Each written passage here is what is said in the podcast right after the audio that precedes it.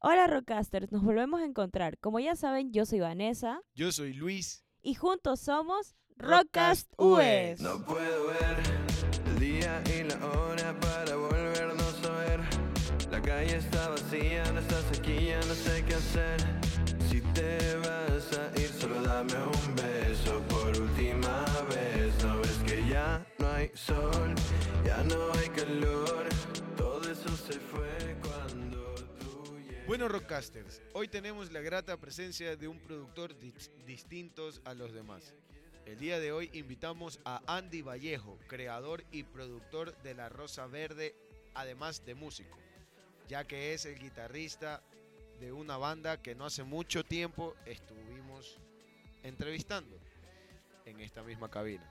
Hablemos de Lilith. Así es, Luis. Hoy nos va a acompañar Andy, quien nos contará sus experiencias en el ambiente musical, en la producción y manejo de una productora. Entonces, Andy, te damos paso para que puedas presentarte. Dinos quién es Andy Vallejo. Un gusto tenerte aquí en el programa de nuevo. Ok, primero que nada, buenas tardes. Muchas gracias por la invitación. eh, y bueno, ¿quién es Andy Vallejo? Realmente es una pregunta que debería tener una respuesta muy larga porque hasta la fecha no he sabido realmente cómo responder esa pregunta de una manera concisa. Em, lo que creo que mayormente puedo decir es que es alguien que hace lo posible por ser todo, básicamente, todo. Ok, está bien. Es alguien que hace lo posible para poder hacer distintas cosas, entonces. Sí, ciertamente sí, porque no solo me enfoco incluso en el área de producción musical, sino también en el de diseño gráfico, este, así como soy quien graba las bandas, a veces hago sus portadas, a veces hago sus fotografías y como ya mencionaron hace no mucho, eh, tengo mi propio proyecto solista de Andy Vallejo. Andy, cuéntanos cómo despertó en ti las ganas de hacer música. Desde pequeño fui criado con demasiada música, demasiada música, em, películas que trataban de música. Una de mis películas favoritas, de hecho, es eh, Escuela de Rock con Jack Black. Encanta esa Increíble esa película, a mí también me encanta, yo crecí con ella. Sí, y, y por esa película recuerdo también que quería ser un niñito con una guitarra tocando y siendo lo mejor que puede ser. Y este, mi papá, él era músico, bueno, es músico, pero él tenía su banda poco antes de que yo naciera. Llegué yo y bueno, problemas. Pero bueno, él, él era bajista en esa banda, pero también era guitarrista y él tenía su guitarra. Y recuerdo que yo un día nada más cogí su guitarra y me puse a intentar tocar algo. Y así fue como yo aprendí a tocar guitarra, solito. Y de ahí pues, me fui de largo. Entonces, este sueño, estas ganas despertaron cuando tú, tú eras bien joven, entonces, eras pequeño. O sea, quiere decir que tienes una incidencia familiar. Se podría decir, eh, principalmente por mi papá y por mi abuelo, el papá de mi, de mi mamá. Él también solía hacer, se podría decir, tributos a Julio Jaramillo. A él Wow. le encantaba todo lo que era así JJ y le gustaba cantar como él. Y él en su pueblo, que se llama Quinsaloma, eh, cuando era un poco más joven solía cantar a sí mismo sus canciones de Julio Jaramillo en todos lados. Andy, al momento de producir, ¿te inclinas más por algún género en particular o simplemente es lo que quieres expresar? Yo creo que es lo que quiero expresar, porque por más que aquí venga alguien que me diga, yo qué sé, quiero hacer reggaetón, quiero hacer cumbia, quiero hacer metal, quiero hacer rock, al final lo que termino poniendo más que cualquier género es mi corazón y lo que mi cabeza piensa que sea mejor. Y la mayoría de veces eso ha funcionado, como todos terminan contentos grabando aquí, básicamente. Hablando un poco de tu producto en sí, lo que tú haces como productor musical, ¿qué influencias tienes al momento de crear tu música? Si son artistas tanto aquí ecuatorianos o es un, un mix de artistas reconocidos internacionalmente, ¿cuáles son tus influencias? Mm, Yo ciertamente podría decir que tengo demasiadas influencias y termino poniendo como que un pequeño gramo de cada uno. Pero dentro de lo que es producción y un poco composición, se podría decir que dos proyectos que tuvieron o tienen, mejor dicho, mucha influencia en mí son Sony One Pilots y Tame Impala, los dos. En cuestión de producción, sonido, composición, arreglos, etcétera, son los dos proyectos que más me han guiado, por decirlo así. ¿Cómo es tu relación con las bandas? ¿Crees que es necesario mantener una relación netamente profesional o se puede extender a algo De un amistad. poco más de como amistad? Hasta ahora, todas las bandas que han venido a grabar, bandas, proyectos, solistas, etcétera, em, me he terminado haciendo su amigo porque es una manera más fácil de trabajar y de conectar. Es, es algo que se podría decir que me ha tocado. Sí, sería un poco bueno tener una relación más profesional que de amistad, pero mi forma de ser, por decirlo así, no puede negarse a buscar amigos y hacerlos parte de una comunidad, que de hecho es lo que es la Rosa Verde. ¿Qué aspectos debe tener un artista para que te interese producir su música? Creo que más que nada que sea abierto a cualquier tipo de recomendación. Por ejemplo, un, un artista que estuvo ahí con nosotros en Lilith es Cantos y él principalmente hace RB, un poco de reggaetón incluso, pero no se niega si yo vengo y le meto rock, techno incluso en una canción que, que, que, tenemos que, bueno, que tiene él, que yo se la produje, que espero pronto la terminemos y pueda salir. La canción en sí tiene toques de funk brasileño, luego tiene un trap y luego le terminé metiendo yo un techno y creo que es lo que más me encanta, que todos puedan adaptarse a esa manera mía de trabajar y de pensar, de no solo quedarme en un género ni nada, sino expandirme mucho más allá. ¿Cuál ha sido el trabajo del que te sientes más orgulloso? de todos los que has producido y cuéntanos el por qué. Creo que podría decir definitivamente de Lili, porque mm, Recuerdo que Lilith es la primera banda que yo grabé, fue con la que inicié esto de La Rosa Verde. Recuerdo que me escribieron a inicios del 2021 y en ese entonces la formación de Lilith era completamente diferente. Con el tiempo, más o menos por junio, si mal no me acuerdo, me escribió Nicolás, el líder de Lilith, con una formación ya mucho más firme. Ahí me dijo para grabar. Y recuerdo que cuando, cuando yo los vi por primera vez en vivo, porque en ese entonces no tocaba en Lilith, fue en el Debut Fest y yo me di cuenta de toda la energía que ellos transmitían. Entonces dije, con ellos vamos a llegar un poquito más lejos de ley. Y efectivamente, o sea, tenemos nada más tres canciones subidas y tres reversiones de esas canciones, pero con eso ya hemos hecho más o menos. O sea, hemos ido a tocar a Quito, nos han subido en diferentes redes de, de, apoyo a, a artistas independientes y sé que cuando saldrá el EP, que estamos trabajando en eso, vamos a llegar a mucha más gente. Entonces, definitivamente podría decir que Lili. Andy, háblanos un poco más de tu productora. ¿Cómo la empezaste? ¿Qué te inspiró a que tú pienses y digas, bueno, voy a comenzar a producir? Como tal, la idea de, de, de, La Rosa Verde nace en el 2019. En el 2019 nace realmente la idea de La Rosa Verde. Eh, cuando yo ya me había graduado, pasé como seis meses sin hacer nada, sin estudiar, porque pues, me di medio año sabático. En ese entonces solo grabé a una amiga que muchas veces quisiera volver a contactarla para volver a grabar, porque tiene una muy bonita voz y, y, y muy buenas ideas. Entonces, recuerdo que con ella grabé una canción que se llama Lejos de mí, o lejos de ti, ya no me acuerdo la verdad. Pero yo me di cuenta de que ella sentía como que mucha alegría al escuchar su idea plasmada de una mejor manera. Quería causar esto en más personas. Entonces, justamente en el 2019, como ya dije, me tocó entrar a la universidad, por lo cual no se me dio el tiempo para poder seguir haciendo esto. Y en el 2020 fue la pandemia, así que ni para qué. Y recién en el 2021 fue que conocí a Lilith. Ya pude empezar en esto y con Lilith definitivamente afirmé que lo que más me gusta de producir es el ver las sonrisas de las personas, al ver sus ideas plasmadas tal cual o mejora como querían. Qué lindo. Este proyecto entonces lo llevas, entre comillas, arrastrando desde el 2019. Sí, se podría decir que sí, porque fue el inicio de todo para mí. Andy, si no hubieras elegido la música, ¿a qué te dedicarías? Definitivamente es una pregunta un poco difícil porque vivo y existo no solo por la música, sino por el arte en general. Es es lo que hago. O sea, hace no mucho, de hecho, yo dije, yo le vendí mi alma al arte porque es lo que pienso hacer, nada más allá, absolutamente nada. Y quizá la única carrera aparte que me ha llegado a llamar la atención es la psicología. Pero igual, la música y el arte en general es lo mío. No, no vería un plan B. ¿De qué forma la composición musical de las bandas puede ser vital al momento de promocionarse. ¿Lo crees importante? Yo creo que mm, no es tanto la, la, composición realmente. Creo que la producción realmente ahí es el, el, el, juego más grande. Porque digamos que me toque producir a una banda de, de, de heavy metal por ejemplo.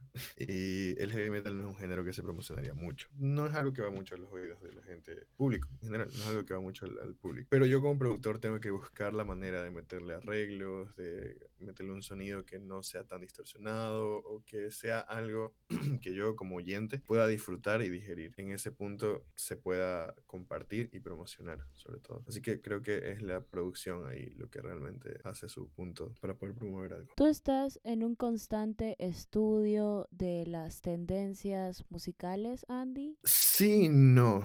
Como productor me toca hacerlo. Es algo que sí me toca hacerlo, sí o sí. Lo bueno es que igual tampoco soy muy, mejor dicho, no soy cerrado a diferentes cosas. Creo que sí me cierro a ciertos artistas mainstream, pero muy pocos, por alguna razón en específico, pero tampoco es como que digo, ay, casco, no, no los escucharía nunca, ¿no? Sino que simplemente como que los escucho de lejitos, nomás puedo escuchar una o dos canciones y ya no escucho más. Entonces, este, se puede decir que sin querer, queriendo, estoy al tanto de todo lo que es tendencia igualmente, porque es para mi trabajo también. Andy, ¿cómo promocionas tu productora? Para que artistas y bandas quieran grabar contigo sus temas. O sea, ¿qué es lo que tú les das de diferente a los demás productores? Ese insight. Algo que me he dado cuenta yo, este, la manera en la que me promociono, si voy por ahí diciendo como que, ah, yo sí tengo mi productora y tal, pero realmente quienes hacen ese trabajo por mí son las bandas que graban conmigo. Por ejemplo, Lilith fue la primera banda en grabar conmigo, Pasione es la otra banda que eran amigos de Lilith, entonces Pasione grabó conmigo, Ataraxia también era otra banda que era amiga, entonces empezaron a grabar conmigo, Llamas, este, Cantos, que era cantante Lilith, y poco a poco como que es una rama que se va extendiendo. Y creo que algo que podría decir llama un poco la atención de grabar conmigo, creo que podría ser la comodidad un poco porque aunque es algo que no haya hablado mucho, da mucha comodidad que sea un cuarto y no un estudio como tal. Obviamente preferiría un estudio, pero por ahora al menos sé que es algo que da mucha comodidad y hacerlo sentir como en casa a la gente que viene a grabar acá todo y también que el tiempo en el que podemos grabar algo puede llegar a ser muy rápido, aunque hay veces que por otros factores de la vida, como justamente presente, mm, me suelo demorar, suelo tener ocupaciones aparte, por lo cual no suele ser tan rápido, pero de ahí, por ejemplo, el primer sencillo de Lilith se grabó en menos de un mes. Lo empezamos a grabar el 17 de agosto, creo, y lo terminamos de grabar, yo que sé, el 10 de septiembre por ahí. incluso podría decir que lo, dejamos, lo terminamos de grabar mucho antes. Cuando tengo como que ese tiempo libre y la disposición total, aquí se puede grabar muchas cosas en muy poco tiempo. Y la mayoría de bandas que han estado un poco estancadas aquí, realmente ha sido así más por pequeños factores que no dejan trabajar mucho. ¿Qué tan difícil es ser un productor? Nosotros tenemos conocimiento que tú produces en tu cuarto, pero de todas maneras consideramos que es un arduo trabajo, muy difícil hacerlo, así que podrías describirnos o tal vez desde tu perspectiva un poco más sencillo. Algo que me ayudó a mí a trabajar con otras bandas fue trabajar conmigo mismo, como mi proyecto, como tal, eh, Andy Vallejo, con mis canciones, grababa yo mis propias canciones, eh, propios instrumentos, propias voces, propio todo, algo que me fue ayudando mucho para el momento en el que me tocó grabar a una banda por primera vez. Sí es complicado, pero hace no mucho también alguien me dijo como enséñame a producir, pero diría que no es tan fácil como venir y decirte, ah, sí, mira, produces así, así, así, así, así, porque producir creo que es algo que va más allá del simple hecho de saber cómo funciona un programa y, y saber cómo grabar canciones, creo que es algo que va ya con las ideas como tal de uno, porque algo que a mí me recalcaron mucho en la universidad, donde estoy estudiando ahorita yo, en la Universidad de las Artes, es que el productor lo que hace es redireccionar una idea para que sea mucho mejor de lo que ya era. Entonces, realmente esa parte ya es algo más de mi cabeza, por decirlo así, que no es tan fácil de enseñar ya va con las ideas de cada uno. Andy, eh, ¿tú consideras que con respecto a la información que tú ya me diste acerca de tanto Lili, también he visto tu proyecto con Ataraxia y tu proyecto individual, ¿tú consideras que juegas ese papel también de promotor de bandas? No tanto como quisiera, porque me consume mucho ya de por sí el trabajo. Hay veces que sí quisiera más gente apoyándome en la Rosa Verde. Y de por sí, como ya dije, las mismas bandas, los mismos eh, músicos suelen ayudarme en, esto la mayoría de veces, pero la producción es algo que me consume demasiado y a veces ni siquiera puedo por decirlo así, dar pequeñas órdenes. Eh, alguien que me ayuda mucho con las redes, por ejemplo, es Mateo de Ataraxia. Siempre les mando las fotos que tiene que subir porque yo me olvido y necesitaría más bien, yo necesitaría a alguien como yo, sube esto, sube esto, sube esto, pero me ofusco. Entonces, Mati me ayuda ahí de vez en cuando. Bueno, la mayoría de veces, de hecho, él es quien publica todo ya ahorita porque yo ya no subo casi nada. Eh, hasta ahora, tu trabajo de ser productor, ¿verdad? Eh, ha durado desde el 2019. ¿Has tenido algún retorno de todo el trabajo que has hecho? ¿Es rentable desde tu perspectiva el hecho de ser productor aquí en Ecuador? O sea, em, yo diría que sí, pero como todo trabajo, uno tiene que buscar la manera de ganárselo. Porque eh, este año, de hecho, mejor dicho, el principios de meses, ¿qué digo? principios de año o mediados, mediados de año, ya, mediados de año. Eh, fue como que mi momento más en el que tuve mucha más ganancia porque tuve diferentes proyectos, tenía tiempo, tenía disposición, tenía todo, estaba perfectamente bien. Entonces eh, fue un momento en el que realmente la ganancia se notaba bastante. Y, y ajá, entonces yo creo que con la disposición, tiempo, sobre todo el tiempo, tiempo realmente es lo que más termina consumiéndolo a uno. Sí, sí está la manera de, de, de, que esto sea rentable. De hecho, como ya dije, esta es mi manera de vivir y lo será el día que muera. Yo digo que sí, si existen las ganas y el tiempo, definitivamente sí. Al momento de producir una canción o al momento de grabar una canción, ¿alguna vez le has pedido a algún artista que haga algo para dedicar o que tenga algún tipo de, de situación que hable de algún tipo de situación personal, o sea, tuya? Creo que no. Creo que no, más bien algo que sí me ha pasado mucho es que mm, suelen venir a grabar canciones acá con las que yo conecto demasiado, que sus letras coinciden demasiado con cosas que yo estaba viviendo. De hecho, Ariel Kila, con quien tengo esta canción que se llama Fresca, él tiene una canción que todavía no ha salido, llamada, por ahora se llama Caer, porque no tiene nombre. Y él la vino a grabar en mayo de este año y yo por ese tiempo estaba pasando una época un poco muy fea, la verdad. Entonces conecté demasiado bien con esa canción. Pasé así llorando una semana entera escuchándola mientras la, la, la, la mezclaba y tal. Y así mismo cuando Lilith grabó Fin también. Y así muchas veces cuando diferentes bandas han venido a grabar algunas cosas, he terminado conectando con ellas. Más no, nunca yo le he dicho a alguien como, oye, ven a esta canción de esto y tal, tal, tal. No, nunca ha pasado eso. Andy, eh, ¿podrías hablarnos un poco acerca de tu proyecto musical individual? Tal vez nos puedas contar un poco qué bass o qué ritmo normalmente usas, eh, que, que te gusta, pues, ¿no? O sea, para poder hacer tu proyecto. Realmente la historia de mi proyecto personal sí podría decir que es un poco larga porque esto empezó en el 2018. En el 2018 fue la primera vez que yo agarré una guitarra e hice un, un arpegio que dije, wow, me gusta mucho. Más nunca hice nada con ese arpegio. Ese arpegio todavía lo tengo guardado para alguna canción en algún momento. Pero en diciembre del 2018 yo hice una canción que se llama Odio Querer y es mi primera canción, está en Spotify, está en todos lados. Y recuerdo que solo fue porque tenía un pequeño coro en mi cabeza, que es el coro de la canción como tal. Y en ese entonces yo escuchaba mucho Natalia Lafourcade. Wow, qué hermosa. Entonces es una canción de cuatro acordes en ukulele, con un ambiente un chancecito playero y es una canción de desamor, básicamente. Entonces ese fue mi inicio. De ahí por todo el 2019 tuve una etapa en la que escuchaba pura música indie, por decirlo así. Y era lo que yo también hacía. Entonces, esa fue mi etapa del 2019. De ahí por el 2020 fue cuando ya empecé a experimentar un poco más con otros géneros, con sintetizadores también, teclado, con más sonidos aparte, sampleando y diferentes cosas. Sobre todo como era pandemia, tenía mucho tiempo para escuchar música y escuchaba diferentes cosas nuevas. Entonces, en el 2020 fue como que mi etapa de, de, de, de experimentar. También hice hasta una balada que la hice en marzo de ese mismo año, que era para mi abuelo, como tal, una balada que se llama Reloj de Plástico. Todas las canciones que mencionaré creo que están en Spotify. Y bueno, y recién en el 2021 no hice casi nada de música, pasé por un bloqueo creativo muy fuerte. Y para este año hice las dos canciones que hasta ahora, bueno, me atraso un poquito. En el 2021, si bien no hice casi nada de música, a inicios de ese año hice dos canciones que son las canciones que mejor me representan. Eh, una M, Fárrago. Son mis sellos como tal, como artista, como artista y como productor, de hecho. Y de ahí, para este año, hice Atardecer y Fresca, que son las canciones que más han ido llegando a diferentes personas. Son mis dos canciones actualmente más escuchadas también.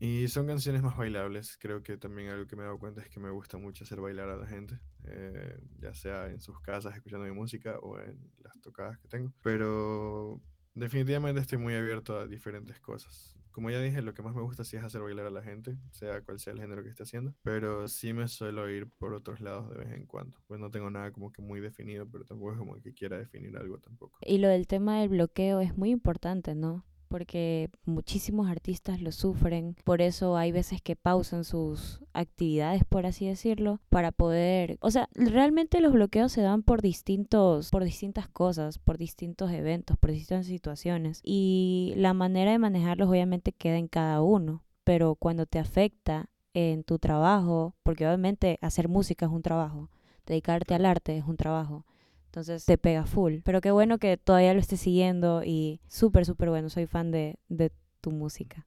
Gracias. O sea, de hecho, con respecto a los bloqueos, Sí. eh, recuerdo que en este, en esta etapa que yo pasé por ese bloqueo, yo no trabajaba con nadie. Ahí todavía no trabajaba con nadie. Recién, como ya dije, 2020, eh, a finales, bueno, finales no, mediados de 2021 fue cuando ya empecé a trabajar con Lilith. Ahí ya este bloqueo fue desapareciendo, porque mm, actualmente me doy cuenta de que mm, es muy difícil estar bloqueado porque estoy constantemente con distinta información musical, distintas canciones, distintas ideas y mis sentimientos, si bien ya no van plasmados tanto a mis canciones, están plasmados en las canciones de las bandas que vienen a grabar acá, porque es otra manera mía de expresarme. Claro. Igual tienes más personas que te ayudan también a componer, me imagino. Que A son las componer bandas. como tal mis canciones, este, no, pero, o sea, sí han habido un par de veces que me han ayudado. Más bien ahorita tengo gente que me ayuda en vivo, eh, que se hacen Oh, llamar ya. los irresponsables. Eh, porque ahorita nos presentamos así como Andy Vallejo y los irresponsables.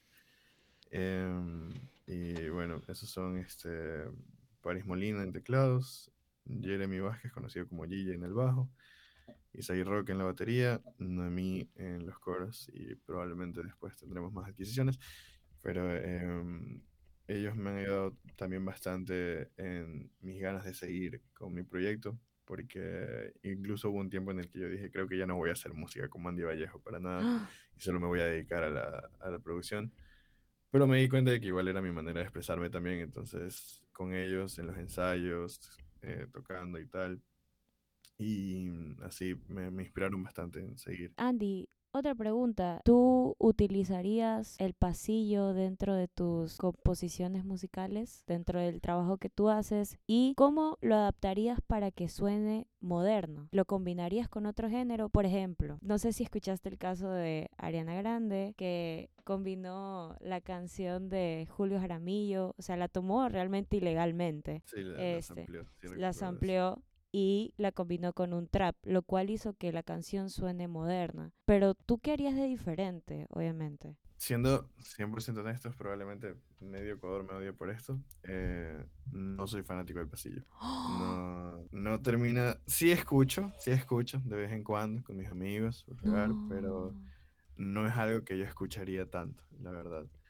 Ahora, si me dicen que experimente con un pasillo en algún momento, sí lo haría, porque eso sí me gusta hacer. De hecho, el día de... O sea, me gusta experimentar con diferentes cosas. De hecho, el día de ayer hubo un grupo de marimba en mi universidad y grabé algunas cosas con las que planeo hacer música. Pero bueno, siguiendo lo del pasillo, la verdad creo que la manera en la que más me gusta experimentar a mí en ese sentido es sampleando pequeños pedazos de, de- de canciones, que es algo que solía hacer mucho Daft Punk y muchos otros productores en los 2000 más que nada, y hacer una base o bien dance, bailable, lo cual sería un poco raro, pero estoy dispuesto a hacerlo en Ujú. algún momento, o bien algo más tirando al hip hop como una base de, de- de- para, más bien para rapear como tal, eh, porque es algo que, que siempre me llamó demasiado la atención. Entonces, creo que esa sería como que mi manera de experimentar con el pasillo, aunque igual no sería tan, tan, tan notoria como lo hizo Ariana Grande en ese caso, porque eso ya era algo un poco más, se podría decir que es un poco más sencillo. Igual lo respeto un chance, porque em, no me disgustaba tampoco la base. Em, pero sí, o sea, creo que mi manera de experimentar sería ampliando básicamente. Sabemos que Andy se encuentra en constante evolución y creciendo día a día. Nos, gustaría mucho que pudieras dar consejos a los productores nuevos y gente que quiere iniciar en el mundo de la producción musical. Realmente lo que podría decir es que traten todos estos proyectos, o más que nada como pinturas que vas poniendo en un lienzo que al final va a ser una obra bella. Al momento de ser productor, en lo que más te tienes que enfocar es en las ideas, en lo que transmites con ellas y, y eso, no enfocarte tanto por lo material, ni, ni pensar solo en, ah, esto tiene que llegar a más gente, no. Plasma las ideas que tengas en las canciones de otras personas, porque es tu manera de darle un mensaje al mundo, es tu manera de llamar al mundo. Siendo productor, puedes llegar a tener un poder inmenso. Entonces, creo que es algo que mucha gente puede usar para el bien totalmente. Y, y eso, sobre todo no se rindan porque no es lo mejor. No es lo mejor. Si te rindes en algo es porque no es para ti. Pero estoy seguro de que todos pueden seguir y todos se pueden proponer ser grandes productores. Sí, seguramente todos tus consejos servirán para que muchísimas más personas se animen a seguir su sueño, te tomen como ejemplo a todas las bandas a las que, con las que tú trabajas. Eh, y bueno, Andy, realmente muchas gracias por estar con nosotros esta tarde. Te deseamos en nombre de todo el Team Rockcast muchísimos éxitos, tanto con tu proyecto musical como en La Rosa Verde. Y estamos seguros de que llegarás muy lejos si sigues trabajando muy duro de la misma manera en la que llevas haciendo hasta ahora. Chicos, no se olviden de seguir a Andy en su Instagram. Lo pueden buscar como Andy Vallejo T de Torres. Además, sigan a LX Rosa Verde, todo unido, para que estén pendientes de sus nuevos proyectos. Andy, un momento, paren todo. ¿Estás buscando nuevas bandas? Siempre, siempre, siempre. Pueden escribirme a mi perfil de, La Rosa Verde o a mi perfil de Andy Vallejo, cualquiera de los dos.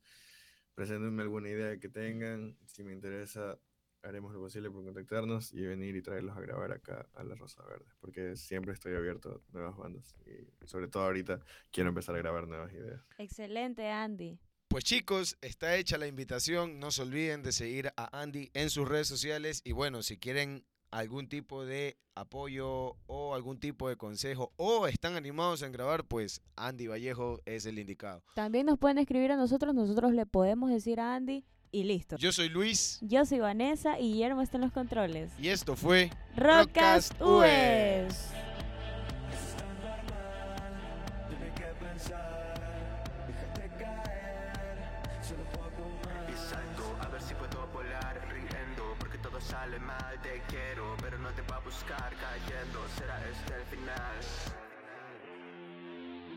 Será este el final.